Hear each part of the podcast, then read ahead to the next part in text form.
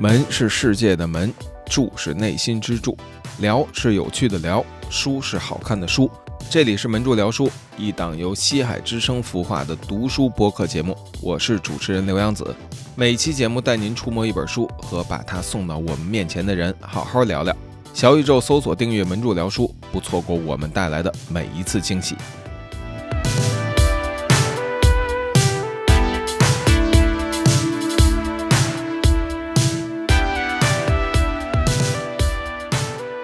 大家好，欢迎收听新一期的门柱聊书，我是刘洋子。这期节目呢，我们请来了大家的老朋友海带岛老师，跟大家打个招呼吧。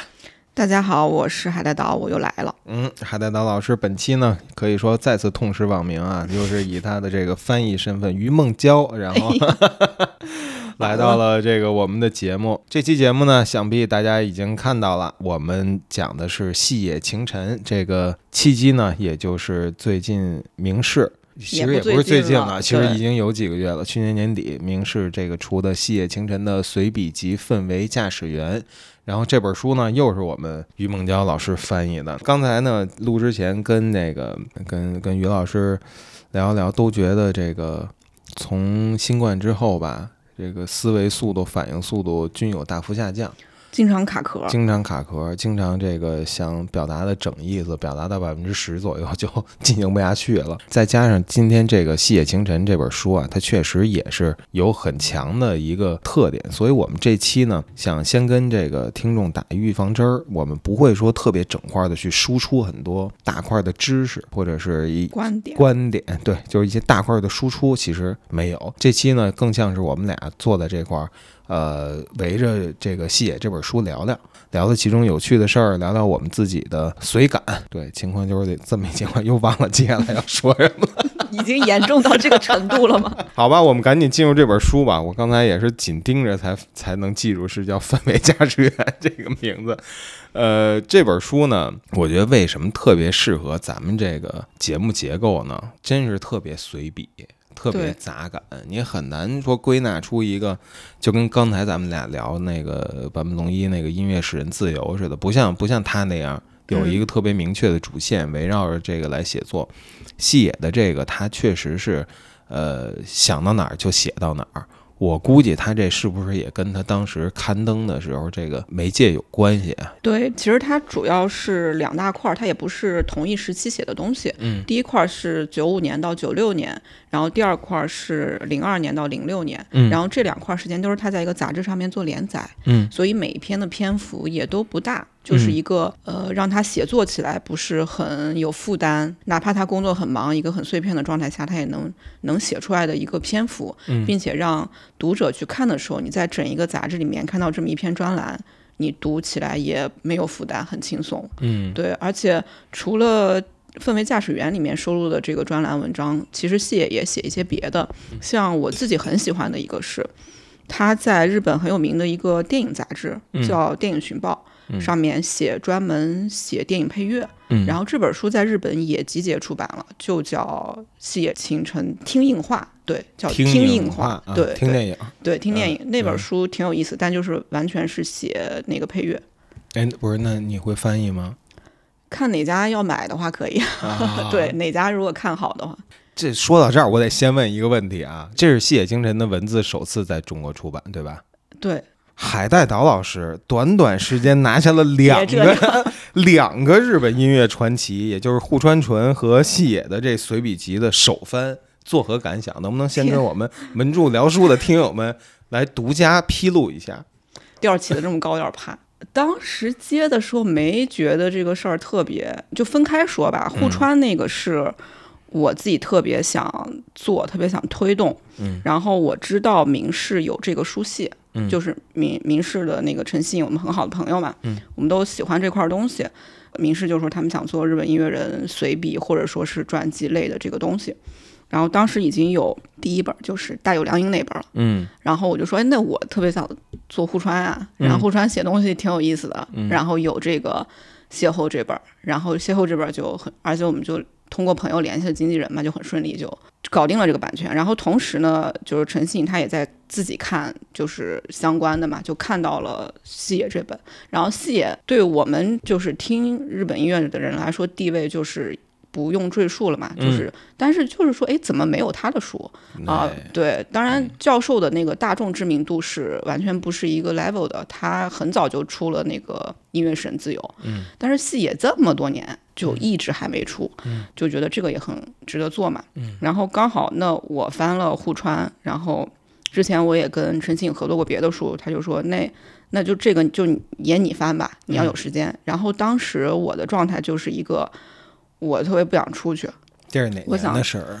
呃，定下来是 二一年的事儿。二一年啊。对，然后我就特别不想出去跟人打交道，我就想待着的那种。对，然后我就觉得，那我有整块儿的时间，就客观上我有整块儿的时间，呃，可以做这个事情。其次，你说要没点儿虚荣心，那也不太可能。嗯对，也有这份虚荣心，而且确实我也喜欢他们，嗯，对我对他们有感情，那就就翻嘛。但是我我也不会。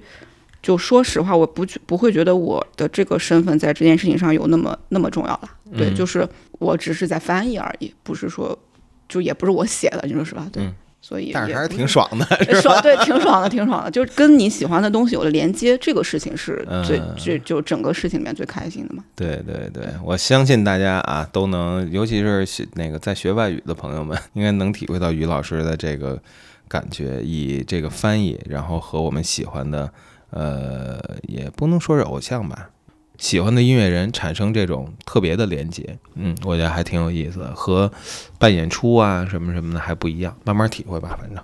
拉回来啊，回到这本书，呃，《氛围驾驶员》这本书的观感怎么样？两说吧，就是我翻译的过程中啊，嗯就是我会觉得怎么。第一，就这一篇跟那一篇是那么完全不相关，对。啊就是话题嗯。完全不相关。然后我翻译一些其之前翻译一些其他的书，比如说像户川的书，或者说原子文的书，他们还是在一个我我的知识手背范围内，可以嗯。说就就他们提到的东西，大部分还是我比较熟悉的。但翻戏也就特别不一样，嗯他会讲到一些我完全不了解的领域，嗯，就是我在翻译之前完全没有想到他会讲的领域，类似于什么物理学，嗯类似于一些。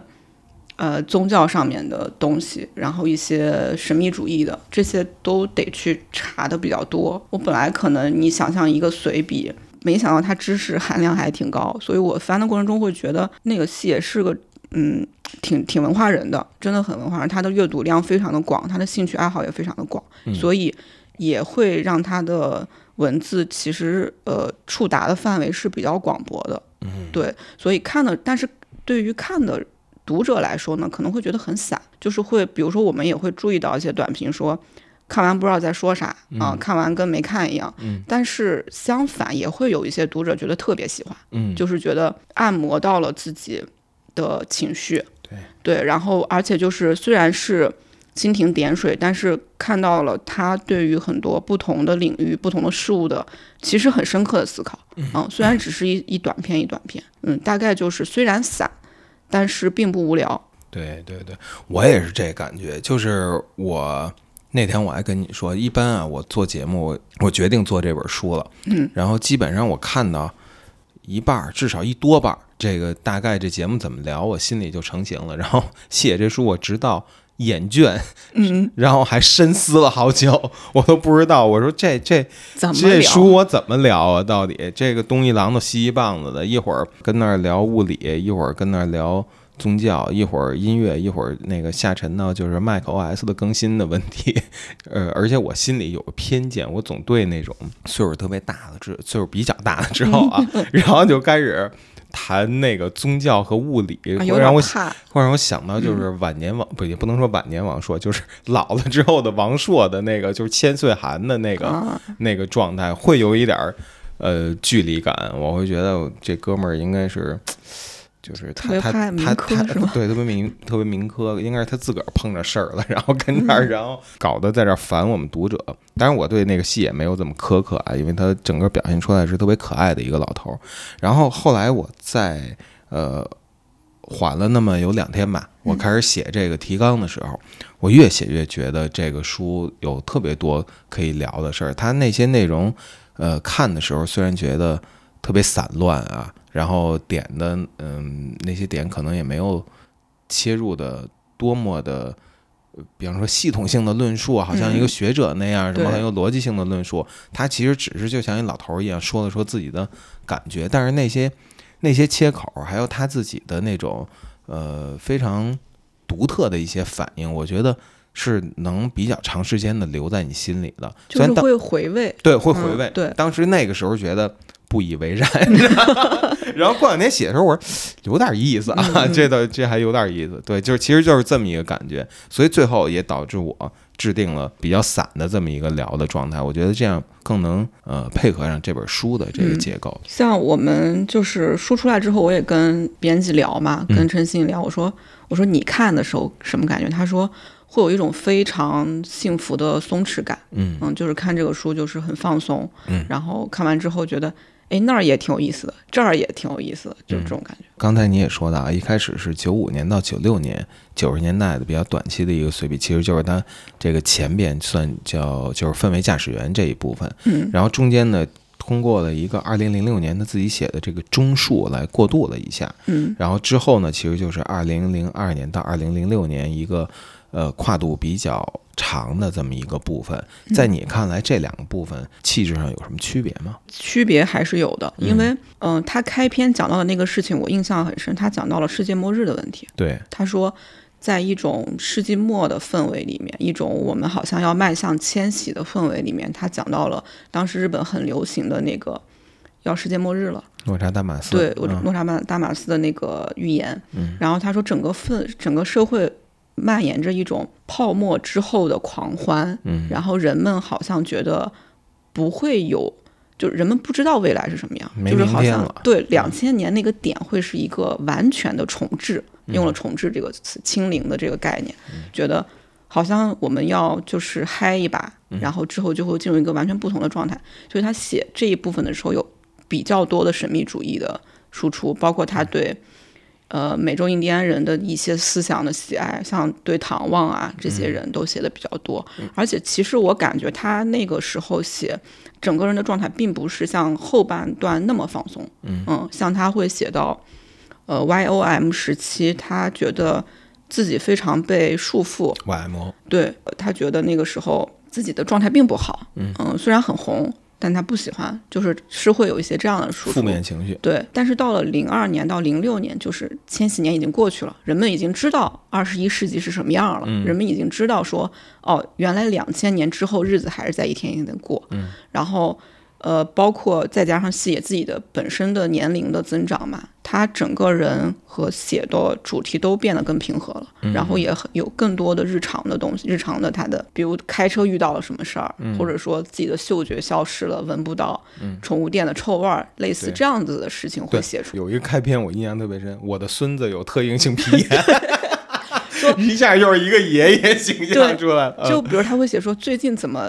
周围的人都在过敏啊之类这种，就是会，我是会觉得它后半部分是一个更放松的状态，更日常的状态。我也是有这感觉，九十年代的那几个还确实是有一点儿这个对抗式的那种紧张感。然后虽然是用了一些神秘主义的东西啊，然后但是反正看起来还是令人有点挠头，我感觉。然后过了这个中数，这前面其实很短，就一年内的短短几篇随笔。然后过了中数之后，他就。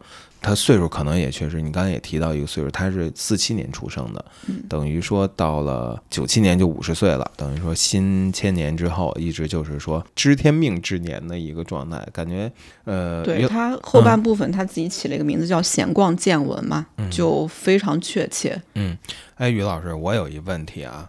在我们一看前言的时候，就意识到了一点，就是谢清晨这个氛围驾驶员，这个 ambient driver，这个 driver 里的意思，他想用驱动，他想表达的是驱动器的意思。嗯，为什么你会特意给他翻译成驾驶员？这个是我们讨论下来的一个结论，就是，呃，谢在呃，就是第一篇里面的最后，他就讲嘛，他说。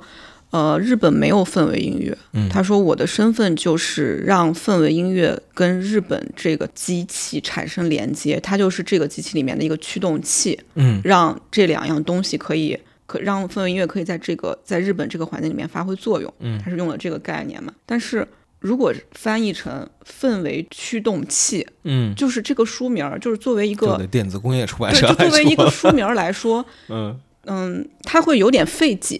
对，对，嗯。然后但是如果而且巧的是这两个词儿是是一个意思嘛？对。对，就是你翻译成驾驶员，就会有一种西野好像在向我们他的那种可爱的形象，或者他那个人的形象会更加立体一点，嗯会出来。其次是从市场的角度去考虑的话，氛围驾驶员是一个很亲切、很讨巧的这么一个书名儿。对，当然这个会跟外方去报备嘛，对嗯。然后这个主要是出版社的一个考量吧，嗯对，我们也商量了比较多的题目，然后说怎么排列组合比较好什么的。考量了很久也，对，然后就嗯觉得氛围驾驶员就叫氛围驾驶员吧。然后后来出出了之后，我们就注意到一个短评，就也还挺启发我的。他也是说看了这个 driver 以后，他说他他知道是驱动器，他说哦，但是我又回想那些没有经历过硬盘时代的人，他们看到驱动器会知道是什么意思吗？嗯或者看看到驱动软件，他们知道是什么意思吗？对，对，就是觉得，嗯，可能因为我对驱动器没有细野那个年代的人的那种亲切感，sense，对对，嗯所以我可能会觉得这个词比较难理解。嗯，OK，这个等于把一个呃摆在开头，就是所有读者可能看第一篇就会意识到的一个问题，也是我个人的一个问题啊，给解答的非常清楚啊。就像刚才你说的这个氛围音乐的驱动器 driver 这个概念一样，细野在这书里边，我感觉他提出了非常多有趣的概念。你觉得你最喜欢里边的哪些？我也是不免俗的，其实最喜欢他对氛围音乐的解释，就是他这些解释是散，就是散落在他不同的篇目里面，但是有一个有有一篇里面他写的是比较明确的，也其实跟我们这个比较那个书名是很相关。他说氛围音乐其实就像是漂浮在海上一样。呃，漫游在海上，它有一种非常强烈的漫游感。它甚至不是一种音乐风格，而是一种人生态度。嗯，就跟他其实跟四爷整个人带给我的感觉是一样的，他一点儿都不严肃，他非常惧怕别人期待他做出什么大事件，像我们那种。我要憋个大的什么，就是我要搞一 搞一个大的，然后 我搞把时代震了。对，就是我要做一个特别厉害的事情。他 嗯从来不会这样去考虑他自己的创作或什么。对他来说，我很喜欢他的一个态度。他说，音乐是要做一辈子的一个事情，但是我作为音乐人的职业生涯绝对是有节点的嘛，就是某一天开始我会退休，但是音乐对我来说就是一个一直以来的事情。他在这本书里面对氛围音乐的描绘是我最喜欢的，而且他并不是，虽然他非常喜欢氛围乐，他也并不是一味的去肯定这个东西，他也会说，如果你一直漂浮在海上。远离陆地，其实里面也有一种逃避的情绪在，你没有办法去直面那个世纪末的现实，嗯然后你就逃到了这种氛围氛围音乐给你的这种很舒适的、很放松的状态里面去嘛。他说，这如果长时间的保持这种状态，并不一定是好事，有时候人还是要回到陆地上去走一走，去看一看。嗯对，然后他还有一点对于氛围乐的解释，我觉得太精妙了。他说，氛围乐是一个与与地球与大自然连接的音乐。嗯氛围乐的祖先不是人的声音，而是大气的声音，是海豚，嗯是他们发出的声音。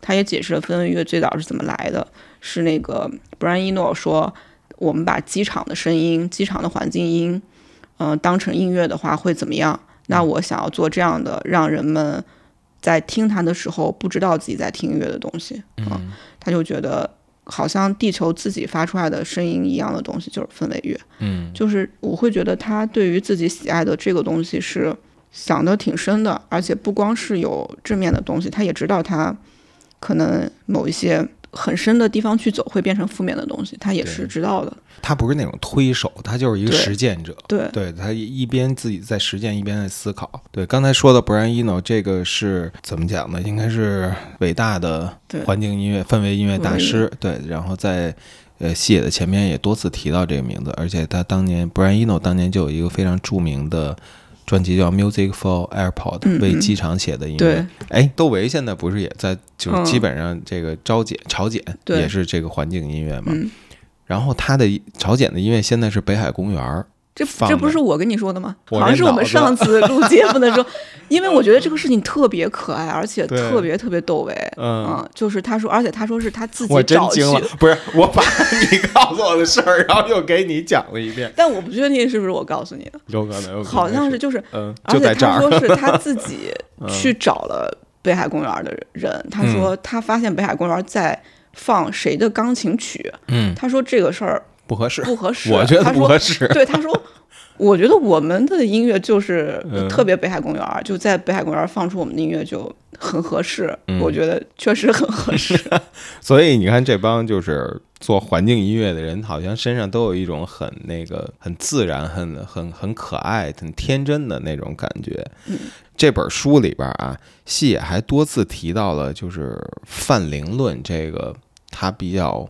我我也不知道能不能用笃信这个词儿，就是他好像也不能说他特别笃信什么，但是他会对某些理论表示出他更加多出一点的兴趣，好像范就是说的那些北美的泛灵论就是其一。对，于老师对这个泛灵论这个这个有什么看法？嗯，其实泛灵论还挺日本人的，就是日本人，比如说他们会说有什么八百万神仙，就是万嗯物皆有灵，他们有一个，他们甚至觉得青椒也有一个青椒神，嗯然后。桌子有一个桌子神，这样就是其实蛮符合日本的神道教的一些东西。嗯，细野在书里面也提说，他有一段时间也是在九十年代，就特别喜欢去各种神社、嗯去，而且他会定每一年会抽出一些时间去里面修行嘛。嗯，但是他慢慢发现，就是他在去这些这些。不管是寺庙也好，还是神道教的神社去修行的时候，嗯，发现了里面有很多就是各种宗派啊什么，他觉得很烦，嗯就不喜欢这些东西，就是这些人际或者说政教对教派的嗯这些东西觉得很烦。然后这个时候他就遇到了原住美洲原住民的东西，他觉得那个是一个更原始的，更加跟人类像，就人类还是一个前现代状态，跟自然更加贴近。近对，嗯就是把自己真的当成动物的一份子的状态下去产生了很多智慧。他觉得这个非常吸引他。嗯，我觉得。像我特别喜欢细野自己做过的一个项目，就是他收集了很多全世界各地的，呃，民族音乐，然后做了应该是有八张还是十张的集结，都是他去采采风，像人类学一样去收集当地的一些民族音乐那种，有。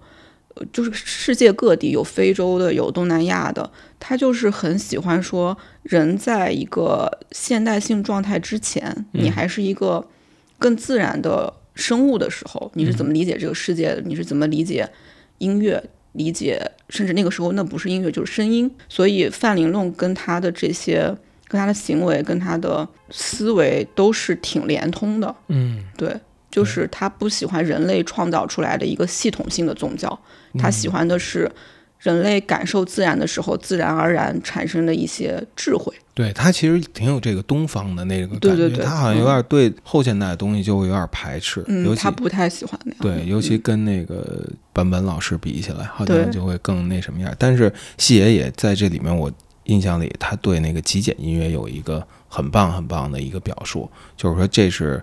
呃，在一切一切的东西都过剩了之后的一种反应，就是你乍听起来好像也没什么，乍听起来，甚至第一时间又觉得有点神神叨叨。对对对嗯就是乍听起来也没觉得是什么惊天动地的大理论，但是呢，越琢磨，尤其你下次再听到一些他他提到的东西的时候，就越琢磨越会觉得挺有意思的。然后他还有一个说法，我就特别喜欢。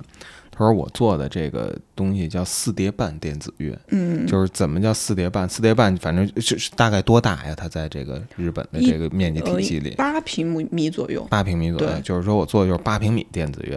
他说歌剧那个唱法，什么用胸腔共鸣，让这个、呃不用宏麦伟的，对，不用卖，让让剧场的最后一排的人也听得清清楚楚。他说这是一种帝国主义的表达，是吧？对我呢就做的是四叠半电子乐，只用那个鼻子哼出来，只让眼前的人听到。我觉得这个说法特别清新淳朴，一种简直是一种王维式的对 对一对，种我看到这儿的时候，也就是有一种哇，这个就是细野的魅力的那个感觉。我翻到这一篇的时候，也有这种感觉。他，我印象中他在那个里面还举了一个例子，他就说，呃，非洲有一种乐器，它发出的声音是非常非常微弱的。然后他说，他就在想说，这个演奏乐器的人，他根本没有想要让另外一个人听到这个声音，他就是想让他周围的空气他自己听到这个声音。他觉得这是一个非常享受自己跟世界关系的这么一种演奏，或者说制造声音。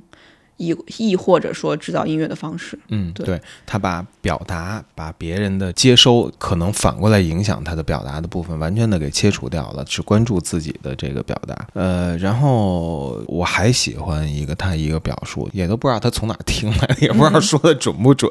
他也是转述，他说印度有一种观念，说 说把人生分成四个周期，叫学习期。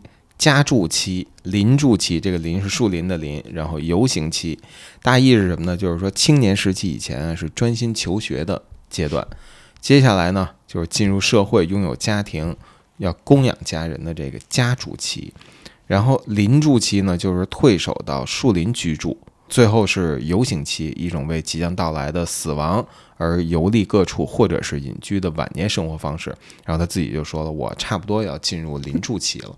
嗯，我觉得这个转述的这个印度观念，我以前反正没在别处见过也。然后，但是这个说法听起来还挺像那么回事儿的，有一种那种古老的东方哲学的感觉，还挺准确的。我之前也也没听过这个说法，但是我知道，就是戏也是非常非常喜喜欢印度的一些东西，包括乐器，还有印度的一些。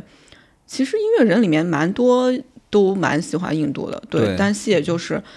他呃尤其喜欢，而且他跟横尾中则是很好的朋友。嗯，然后他们俩一块儿去印度的时候，呃，这一段故事在横尾中则的自传以及他的一个对谈集里面都收录过。他们俩差点都死在了印度，就是生病特别严重，拉肚子是吗？对对对，就是特别特别严重，然后就没办法那种。最后好像认识了大使馆里面的一一位女士女性，然后就把他们这病给治好了。嗯，但是他就。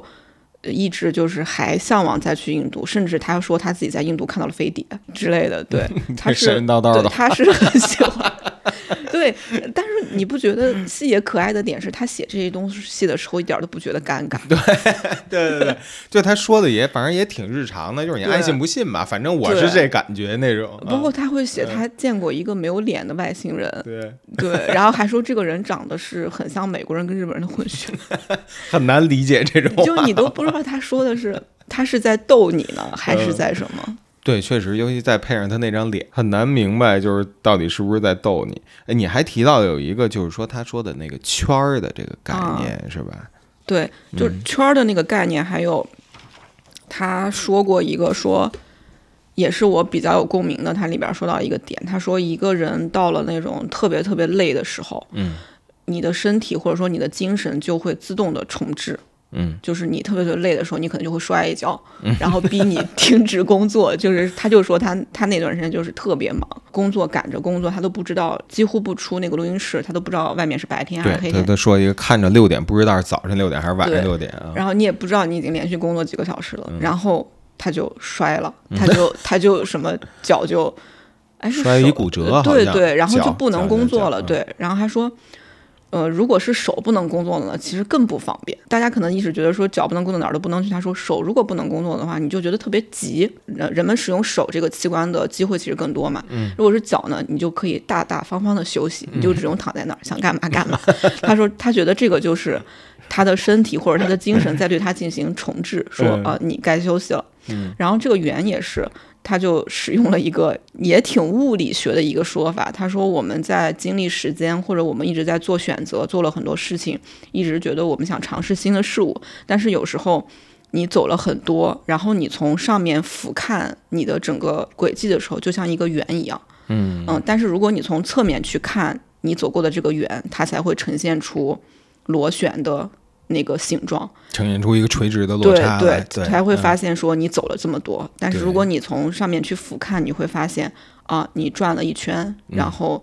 就你成为了那个你最想成为的人，嗯，然后这句话也用在了他跟高桥幸宏的那个组合里面，第一张专辑里面的一首歌里，就是他跟高桥幸宏这段，我也是印象特深。刚才我在底下在车里歇着的时候，我还又读了一遍这块儿，就是我跟也跟听众说是怎么回事呢？就是。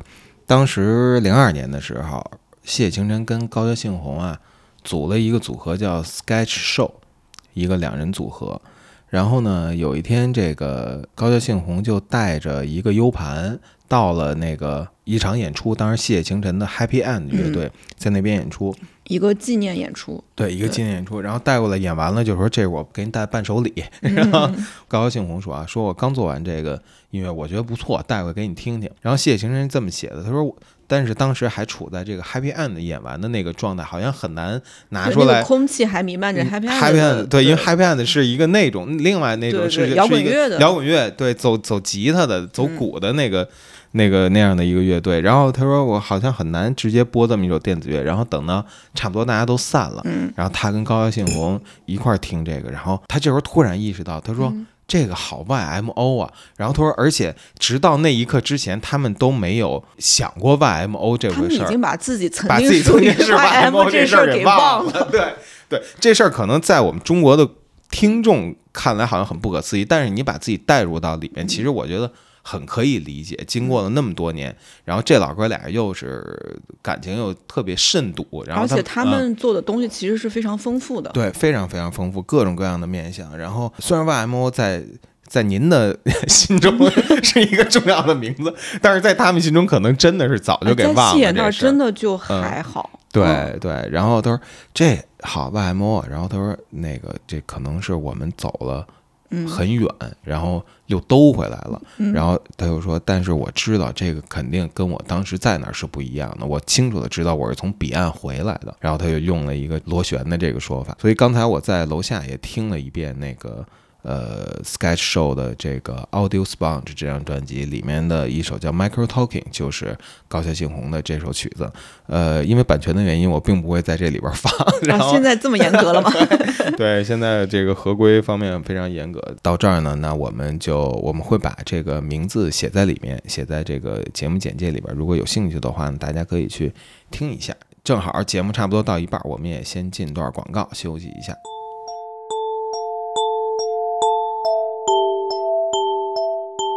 读书之时，手边需要有一把美丽又趁手的杯子。家居品牌忽必的奶浴杯系列大受好评，我很喜欢，或许你也会喜欢。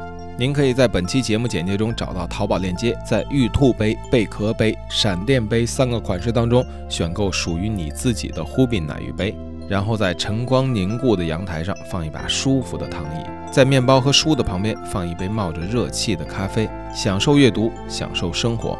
和淘宝客服表明门主聊书听友身份，将立即获得五元立减券，同时也会获得优惠包邮条件。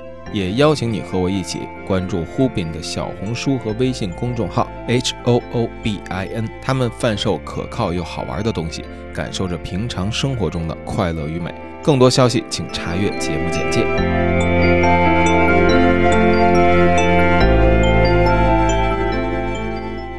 好，欢迎回来。呃，刚才说了一些谢星辰在比较哲学、比较这个说的比较玄的一些事儿啊。其实我觉得那个后半部分一些特别生活的事儿也挺有意思的。有一个就是我我印象特深，他说我不会再跑步了。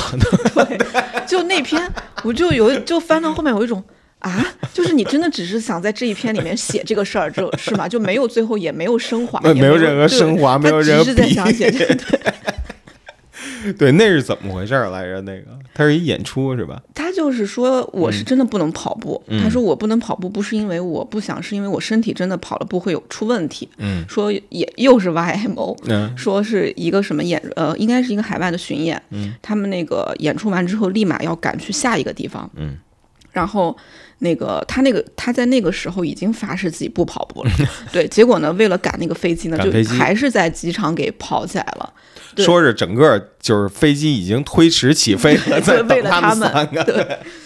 然后他就他就说，那到了这个地步，我怎么办呢？我肯定得跑呀！就是日本人这种读空气的能力，他就跑了呀，跑。然后说一上飞机，他就整个人就真的是身体非常不舒服，然后吃了他自己带的那个药，他就发誓，我绝对再也不跑步了。这一篇就就是写这个即使有天大的事儿，我也不会再跑步了。说 如果呃误了飞机或者误了误了火车，就我就改签，什么不管怎么样，我也不会再跑了。对，特特别逗，而且那个就是感觉 YMO 给他留下了 一个比较大的身心伤害。但是我觉得我有必要在这提醒有很多那个听众，就是西野写这个东西，你不会觉得他有一种怨怼感，就是他、对他一点也没有在埋怨谁，他只不过是一个五十多岁老头儿在跟你讲，哎，我我操，我以前那个什么什么这种事儿，我再也不干了。对，对这种，然后还有一篇写那个，也是跟你说这感觉有点像，就这一篇真的是在写 macOS 的那个更新方式啊，但也不是，那个最后还是升华了一点儿。嗯，对，对他当时是应该是两千年前后的时候，他特别喜欢苹果系统，应该是出到这个九点几，然后他就写了很多用苹果电脑的乐趣之处。嗯，呃，有些东西可以自己定制啊，高，因为那会儿的 macOS 好像确实定制性是比较高，的。是我没有经历过的时代。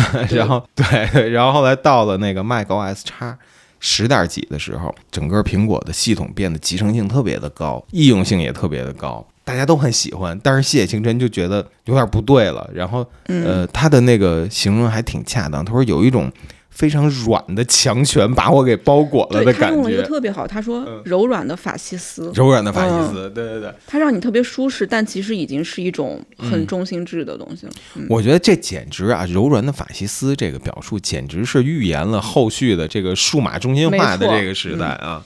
一切的东西都以一个让你很舒服，让你呃非常容易接受的方式，但是其实是完全的在用强权肆意的控制你，嗯，对，并不给你任何自由了。我也是这种感觉。我觉得在这儿就能看出来，谢其实对好多东西他特别敏感。是的，啊、他嗯对不管是技术带来的、社会变革带来的，还是一些这个泛灵类的东西带来的，他总是有一些他自己的反应，而且能表达的还还特别清楚。嗯，他很敏锐。嗯，刚才提到的高桥幸宏啊，前不久也是不幸去世了。然后谢晴晨是在 YouTube 上，他有一个电台，电台嗯是吧？然后他做了一个 mix，当时我们这个西海听友也都转过来了，说大家分享一下。然后他好像在那 mix 里边儿，呃，也没说什么话，他觉得他其实挺很悲痛，因为两个人是多年多年的老友了，嗯觉得没什么话可以说。但是于老师是不是一直在听这个西野的这个对我每？周就是如果不是特别忙的话，我都会听一下。嗯然后他每期会请一个音乐人的好友，嗯而且这个音乐人好友就是跨度范围还蛮大的。像上一周是小山田圭吾，嗯然后再上一周是那个水原希子的妹妹。嗯我突然一瞬间忘了那个小姑娘叫什么了。嗯然后还有他有请过，就高桥幸宏也上过他的节目。嗯我忘记坂本龙一是不是上的是这一个节目了，嗯但是坂本龙一也上过他的放音乐的电台节目。嗯对，然后其实他是一个在这个电台中是很健谈的一个人，很喜欢跟呃大家去分享就是喜欢的音乐。然后他还有一个配套的那个播客，上面会把每一期的呃音乐，然后歌单儿都放上去，你会发现他的听歌范围。呃，非常非常广，嗯。然后什么风格都有，而且包容性很强，嗯，但是，嗯，高桥幸宏这一期就是算是一个悼念专辑嘛，他就是在开头说了一句话，他说，呃，幸宏变成了粒子的状态，回到了他的宇宙，嗯，就是非常符合他这个人，同时也就是能感受到他的那种很真挚的感情。嗯，他们真的是关系很好。如果注意到这本书的细节，就是他提到高桥的时候，他是叫杏红，杏红，对，然后提到坂本龙一，他是叫坂本，对，不一样，嗯。嗯，对。但是不是说他跟坂本龙一关系不好，就是坊间传言什么他们坊间传言的有点夸张，对闹嗯掰了那些，嗯，就他们也是非常好的朋友。像嗯坂本龙一会给他发邮件说，我最问问近 Beach Boy 对 Beach Boys，我最近在听 Beach Boys，你有什么？因为他知道那个戏也很喜欢嘛，说嗯你你那个有什么推荐吗？你最你觉得他们哪张专辑最好？就是这些就挺温馨的，我觉得。对，然后还有那个说那会儿世界比较动荡的时候，然后那个嗯，海湾战争可能是第二次嗯海湾战争，然后那个坂本龙一经常发一些世界政治啊，然后战争的那个新闻。发邮件给那个给谢金针，然后也不说什么，就甩个链接，对，特别像咱们现在拿个微信，就是老年人之间，嗯。然后互相传一个链接那种感觉。对，然后他们就呃，他在这个写这一篇的时候，他就也提到了嘛，说那个版本是我身边嗯最关心政治的呃一位嘛，对，然后他们也因为这个事情做了一个项目，就是接龙音乐连锁音乐，就是我做一段儿，然后把这个邮件发给下一个音乐人，然后他再接着做，然后这个音乐人再发给自己觉得合适的音乐人，哪怕这个音乐人跟最早开始那个人已经不认识了，嗯，都行。然后这个事情已经持续了好多年了，嗯，现在应该应该我不知道结束没，反正到那个他写那篇还没还没结束，就还在传。对，而且中间呃，好像说战争要停的时候，坂本龙一还问呢，那咱们这个项目是不是还继续呀、是不是就对嗯是不是就算了？然后谢野成真说，反正都开始了，咱就给他做完吧。然后就一直做下去。对，然后嗯他说的很简单，但坂本龙一回的特别郑重，他说谢谢你给我这个勇气，感觉也是嗯很、两边的那个表达都特别符合各自的那性嗯格似的那种感觉。然后刚才也是说。呃，就是坊间啊，总是说这个细野和版本，或者或者说细野加高桥和版本的这个关系没有那么好，但其实你从这个细野真正自己表达上，还是能看出来他们之间的那种很特殊的感觉。但是刚才你跟我说一事儿特逗，就是版本上那个细野的节目的时候，嗯那气氛，氛围是。不一样，反正嗯至少我的感觉是这样，我不知道就是其他的乐乐迷朋友会不会是这种感觉，就是嗯、呃像高桥上那个细野的节目，你会觉得更加随意一些，嗯，对，然后教授上呢，他们之间就会有一种微妙的尴尬感，就是说话会比较郑重，嗯。呃然后打招呼的那个打招呼那那一部分就打打了好久，对，然后那个，但是我觉得这不是代表说细野跟版本关系不好，肯定不是这样，就是只是说教授他的性格是是比较呃比较严肃吧，或者说他他比较喜欢把一个事儿嗯说的清清楚楚，说清楚，像看他的自传也能感觉到他关心的事情，他非常关心社会议题，他非常关心。呃，我作为一个公众，在这个时候应该怎么表达，应该怎么去向人们输出我的看法，他是比较在意这个事情，就是他们俩的性格是会有一些不一样的。我觉得确实一个人有一个人的气场，然后他的气场也会微妙的改变和他接触的人。一个人也有他的自己的经历。你看那个《音乐使人自由》里边儿，他坂本龙一自个儿提到说，那个九幺幺那天他不是就在纽约嘛，眼看着那个飞机撞上去了。我觉得经历过这种世纪大事儿的人，可能确实会给人生留下那种非常深刻的印记。他就，很难再去不去关心这这种事情了。这和嗯我们在地球另一端看到新闻，甚至是看到直播、看到电视直播的那种震撼，我觉得可能都不太一样。其实说回来，细野的那个家庭经历也也也是挺传奇的。就嗯就刚提到版本的时候，我就想起来，版本的父亲是一个非常有名的文学编辑。嗯，他呃，像三岛由纪夫的编辑就是他的父亲，就是版本的。父亲。版本当时应该是在呃，他的父亲应该是叫版本一圭，他是何出书房出版社的一个编辑，而且他不仅是一个普通的编辑，他发掘了非常多在战后很有影响力的作者的第一本书。嗯，嗯，所以这个地位就不一样了。不一样。对很多人的知遇之恩对，没错，嗯就是是一个非常重要的文学编辑，而且版本家里面的来往的人、出出入的人是。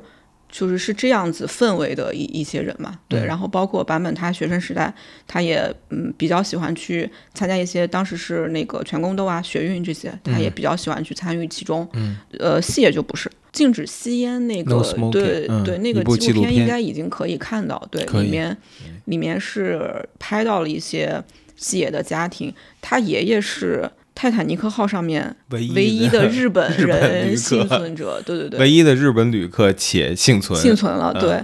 然后他就是说，呃，在纪录片里面就就表现出来，他从爷爷那里学到了很多美，就是美国式的一些玩笑、一些游戏。他从小的那种，嗯，他在里面显示就是玩手指的那个游戏、啊，就是美国人小时候会会玩的一个东西，他从他爷爷那里学到的。然后。包括他会跳一个什么舞，对，也是小时候爷爷给他的一个一个影响，就是他整个家庭的那种感觉会更加，就不是那种知识分子家庭，对对，他是一个从商的一个一个一个，家庭。有一种那种商人的那种放松感对，放松感是一嗯个更加世俗化的这么一个家庭氛围。对就虽然虽然不是说是你的一个家庭就是完全形塑你的性格，但是它会有很很很重要的一个部分嘛。对就两个人还挺基础，而且他还说到他的保姆，嗯，对他们家的这种说这个女性长辈很多，然后什么妈妈姨，然后保姆，呃，他好像特地专门回忆了一个保姆，说特别喜欢讲笑话，特别喜欢逗他，然后他就会在那个很小的时候就会理解一些笑话，我觉得可能在。呃，一些一一边是这种日本的劳动妇女笑话，一边是爷爷的，一边美国式笑话，两相融会贯通在这个这个人身上，然后再加上这咱们瞎想啊，就是爷爷这作为这种巨型灾难的幸存者，有可能活得非常洒脱，知道？对对哦，嗯，很有可能，很有可能从此就无所谓了嘛。哦，说到这儿，我想岔开一个话题，特别推荐大家去看一个叫《六人》的纪录片，它是讲。泰坦尼克号上面的中国幸存者非常非常好看。哦，叫六人是吧？六个人的这个六人。哦，这样。对。然后对，也提一下刚才我们说到的这个纪录片是细野晴臣的一个专题纪录片，叫《禁止吸烟》（No Smoking），也可以去搜一下。就这么闲聊啊，细野反正这个人会比较呃轻松一点，他这几年更加进入这个中国的观众的。或者听众的这个视线，可能是他做的一些电影配乐，比如说那个非常著名的《小偷家族》，石之愈合的《小偷家族》，《小偷家族》是在那个中国公映了的，应该对吧？对。然后这个配乐是那个谢晴晨做的。然后出来之后呢，这个石之愈合和谢晴晨有那么一个对谈，说谢在看了没有编辑的原片之后，跟石之愈合说。我觉得不用加配乐了，这种纪录片风格有配乐就比较碍事儿了。对，这好像是他，呃，因为他在这书里边也提到了几次那个他给电影做配乐的事情啊。我印象比较深的是那个《银河铁道之夜》，嗯，还有我最早注意到他的一个配乐是《源氏物语》电影里面他是配《源氏物语》，而且他把《源氏物语》做的非常像一个音乐剧。嗯他把那个《银河铁道之夜》也做得很像音乐剧，而且他自己也这么形容。他说，《银河铁道之夜》跟其他的我做的电影配乐是有点不一样，因为那是一个音乐片。嗯嗯，所以这个配乐是意思是他是真的用心做了的。对，就是真的是当一个音乐呃作品在做。然后其他的他是呃有那种作为配乐师的自觉，就是我要去看这个作品，它它需要什么，而且。他确实一直觉得一个电影不太需要那么多的配乐去抢戏。他在书中提到的那个片子是那个，嗯，《彩虹老人院》，也是我特别喜欢的一个电影，犬童一星导演的，主演是小田切让。他讲的是一个同志养老院的事儿。我看电影是比较会在意到配乐的，嗯，但是那个片子我就。反正我现在是不怎么回想的想不起来，对。但是《银河铁道》还有《风之谷》，我是会比较有印象，是是西野做的，对。然后他前两年发行了一专门发行了一张唱片，就是他的电影配乐作品的一个集结，嗯。然后应该流媒体上是可以找到的，大家可以去听。对，反正那个 Apple Music 上是有的。反正我也是有这种感觉，就是细野的那个电影配乐好像不像别人那么抢耳，尤其比如说这又又拿出来坂本龙一跟他比啊，就是坂本龙一会写出那种非常抢耳的旋律，不管是劳伦斯还是末代皇帝，就是可能会有一些那种影史留名似的那种东西。但是细野好像他经常会说：“哎呀。”这段就别加音乐 了。对 对，好像也是也是一个对于这种影像配乐有有着自己的理解的。而且可能他们做的作品的呃导演的风格也不太一样。嗯，就有一个说法，就是说，呃，日本人经常觉得坂本龙一是属于世界的，谢其实是属于日本的。嗯，有这么一个说法吧？对。然后版本像比如说圣圣诞快乐也好，或者说末代皇帝也好，他们都是。作品的感觉都是有一种史诗感，嗯，对，然后那种 huge 对对对，是是那样子的。但是细野做的东西就，呃，不太是是那样的感觉，对，比较接地气的感觉。对，海老师怎么理解谢清晨这个人呢？我就是越上年纪越爱他，对，就是可能二十代的时候听的东西是可能会更摇滚乐，嗯，会比较激烈的，或者说是。那种反叛的东西，嗯，但是可能反正尤其是近五六七年吧，我会听更多世界音乐呀，嗯，然后像细野，嗯以前不太能听得来他做的一些打击乐用的比较多嗯。的那些唱片，但是我现在就特别特别爱那些那些唱片，嗯，呃，也反复听的就是那样的东西，包括我去我会去专门去听他旗下的一些电子音乐人的东西，会发现他品味极好。嗯即便是他不做那样的东西，但是他知道什么样的东西是好的。哦，其实户川，他户川的唱片也是在企业的厂牌发的哎，你，说这个厂牌叫什么名字烟对，然后现对对，嗯然后现在叫雏菊世界，？Daisy World。对，他会做现在会做更融合的东西，像比如爵士乐，嗯嗯、这些东西会都会出现在他的唱片里面。嗯，我可能就是反正年纪越大，就会越越会去听他的唱片。嗯，但是反倒我不怎么听他 Happy End 时期的东东西，嗯对，可能更听的是他中后期的，嗯嗯、他个人，然后我非常喜欢他的个人唱片，嗯龙宫那一张。我就很爱很爱，就是跟他这本书里面传传递出来的最自然的亲近感是很契合的。对嗯然后我看这本书的感觉就是有一种戏也是就是大艺术家嗯的感觉，嗯就是他不会非常郑重其事的要跟你说我是什么样的艺术家，然后我要表达什么样的观点。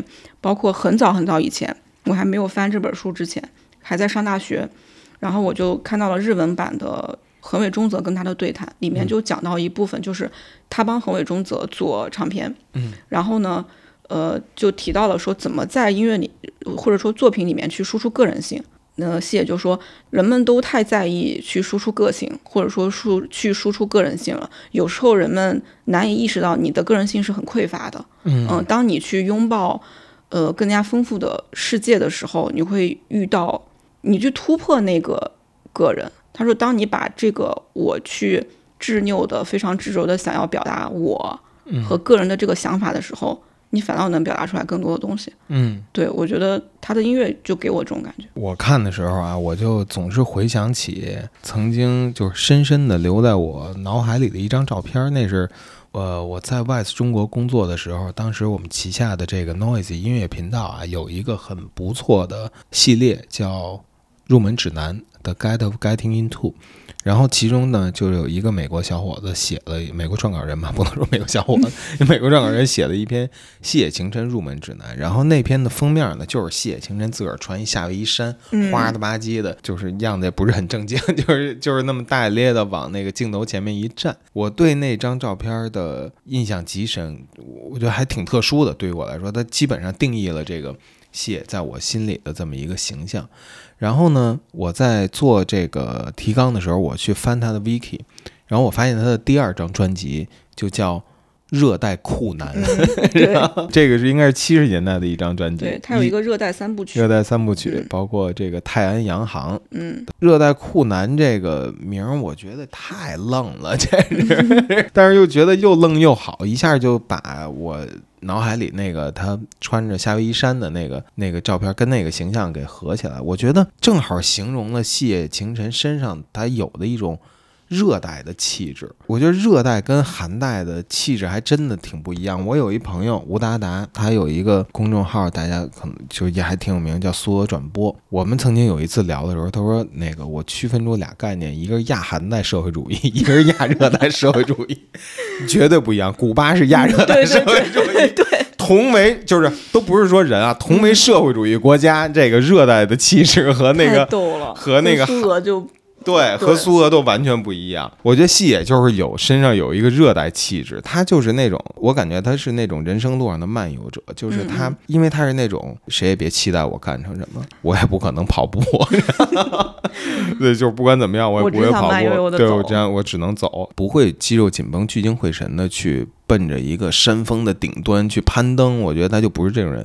他的这个所有成就都是他在他漫游的这个路上随手采撷下来的。嗯给我就是这种感觉，一个非常清新自然。所以刚才咱们那个节目之前还聊，戏也缺少那种狂野粉丝、狂热粉丝，确实，对吧？嗯他他不像那些呃自己和粉丝很有距离，很有自己本身很有偶像气质的一些人一样。他这里边也提到几次粉丝跟他要签名，反正他 他都都是写的都特别老百姓，对对，都把这过程写的特别像那种就是一次火车站里的旅客邂逅的那种感觉，所以就是他身上欠缺一种不是不能说欠缺，他身上没有那种自己往上架的那种偶像性。我觉得这个是看起来之后特别能长久的留在留在心里的一个特点，然后也是就是我在写这个。提纲的时候啊，多次又回到心里回味的这种感觉，就确实很温暖。对，而且就是刚才不是提到它有热带气质嘛？就是热带其实对我来说就是它有一种放松的度假感。嗯，然后谢也是这种感觉。我看完就是特别深刻的一个感觉，就是我觉得我可以跟谢先生开玩笑。对，但是已经到这个级别的音乐人，你很难想象说你可以跟他那么放松的说话，然后你可以跟他说一些。没什么意义的闲闲聊闲篇儿，但是细野的这本书传达起来的气质就是，你可以坐在这儿跟他闲聊，你可以跟他开玩笑，然后他也会跟你开玩笑，他会回应你的玩笑，就会让我觉得，我要是老了，我特别想当这种老人家，就是不会让人觉得特别腐朽，然后特别严肃，特别。人不敢跟你说话什么的那种，嗯，包括你说他做的那个电台，说小山田圭吾，这都跟着差了好几辈儿的音乐人来了，好像也跟他没有什么没没有什么毕恭毕敬的那种老前辈跟老前辈聊会儿那种感觉。对，虽然他也会在节目里面说，比如说小小山田就说，我前几天遇到谁，然后他们说特别喜欢细野老师，特别喜欢细野桑，然后说。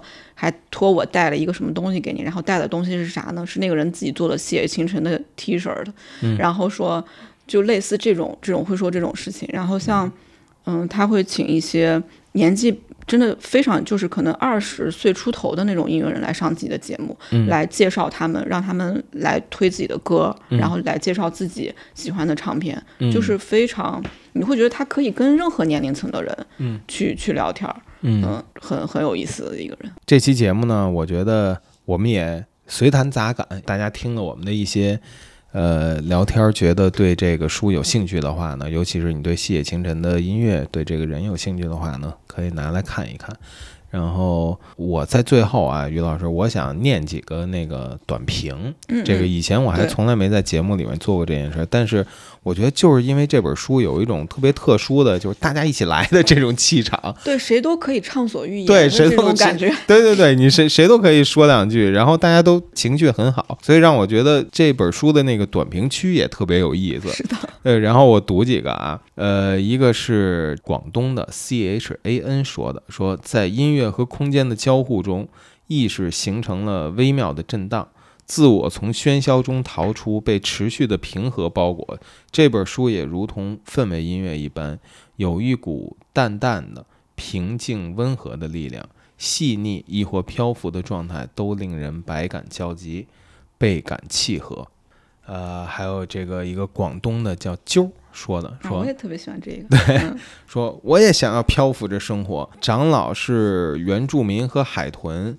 冲刷殆尽原有的框架，像被大气层包裹住一样，去感受地球的情绪，用氛围连接着内外，有好多有意思的内容。最重要的是，从音乐人的内心怎样去感知着世界，和工具、场所、新闻的互动，甚至谈到衰老都觉得很动人。可以破坏掉身体内部的年表，和不再去用他人确认自己的位置吗？临柱期真是奇妙的概念，虽然因为 YMO 获得了最大的名气，却也觉得最束缚。但和教授之间的邮件往来真令人羡慕，可以转发新闻，加个表达，可以直接说你快点给我推荐些什么音乐，哈哈哈。不过看到弹贝斯就很开心了，真是可爱的贝斯手，哈哈哈。然后括号看到讲唐望那部分，想起第一次知道那本书还是听。YHS 是是是是什么呢？YHS 的播客，我们还真不知道这个，不应该是一个播客的名缩写吗？嗯，不知道国内有哪位音乐人也可以写写这样的文章啊？对我们一直在说这个事儿，不知道，就很想约国内的音乐人写写这样的随笔，我觉得挺好玩的。对，然后最后再念一位，这个是北京的雀西，呃，说带着这是个有有趣的、丰富的人的预期下去读完。里面提到的音乐基本都是熟悉的、喜欢的，夹杂私人情感的描述，让人感觉和这些喜欢的音乐人之间多了一种连接。也是在幸红去世后的一天开始阅读这本随笔，啊，就是高桥幸宏去世之后，不少篇幅都涉及到 YMO 和 Sketch Show，也从阅读本身变成了一种缅怀和遗憾。细野先生那种带一点点丧，但又对全宇宙充满好奇和适度希望的幽默感充斥在书中。我觉得这段哇，说的很非常准确，非常准确，真的是对全宇宙充满好奇和适度希望的幽默感。对，还带着一种淡淡的丧。对，带着淡淡丧，有很多思考点到即止，边表达着不用太努力，却又投入其中，真实也有点羡慕。成长环境和人生经历反映在文字间，到底是人生赢家，有没有这个？对，就是嗯。谢有一种躺平的刚刚好的感觉，就是我不想那么努力，我不想那么拿着劲儿，但是我其实很享受这个世界，我很爱这个，嗯，就是我是享受生命的，但我不是那种冲冲冲那种。对嗯。对对对，我觉得这种感觉，这样的人的力量、人的气场，我就觉得很值得被分享。如果你还能因为这个而听他那些丰富的音乐作品，那我觉得你更赚了。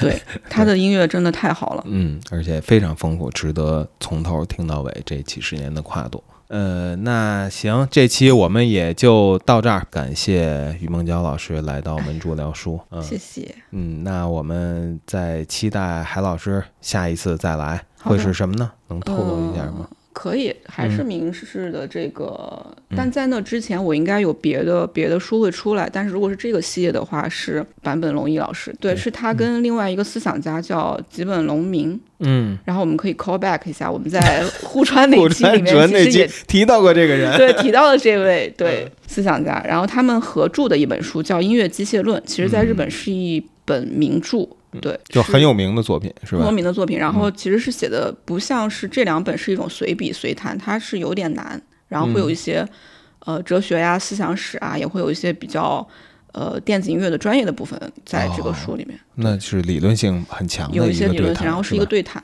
这样。嗯，但很有意思是，嗯呃，版本带着几本农民去看他的录音室，嗯，这样子一个结构。这位吉本龙明老师是吉本巴纳纳的父亲。对，是的，嗯，也是在上次护川纯节目里边跟护川纯说：“护川小姐什么，你真厉害。对，顾川小姐真厉害，你为什么对所有的人的态度都可以是一样的？呃，对，对，一位真正的知识分子。大家可以期待一下。OK，那我们这期就到这儿为止。记得感兴趣去看看这本《热带酷男细野清晨的氛围驾驶员》。拜拜，拜拜。拜拜。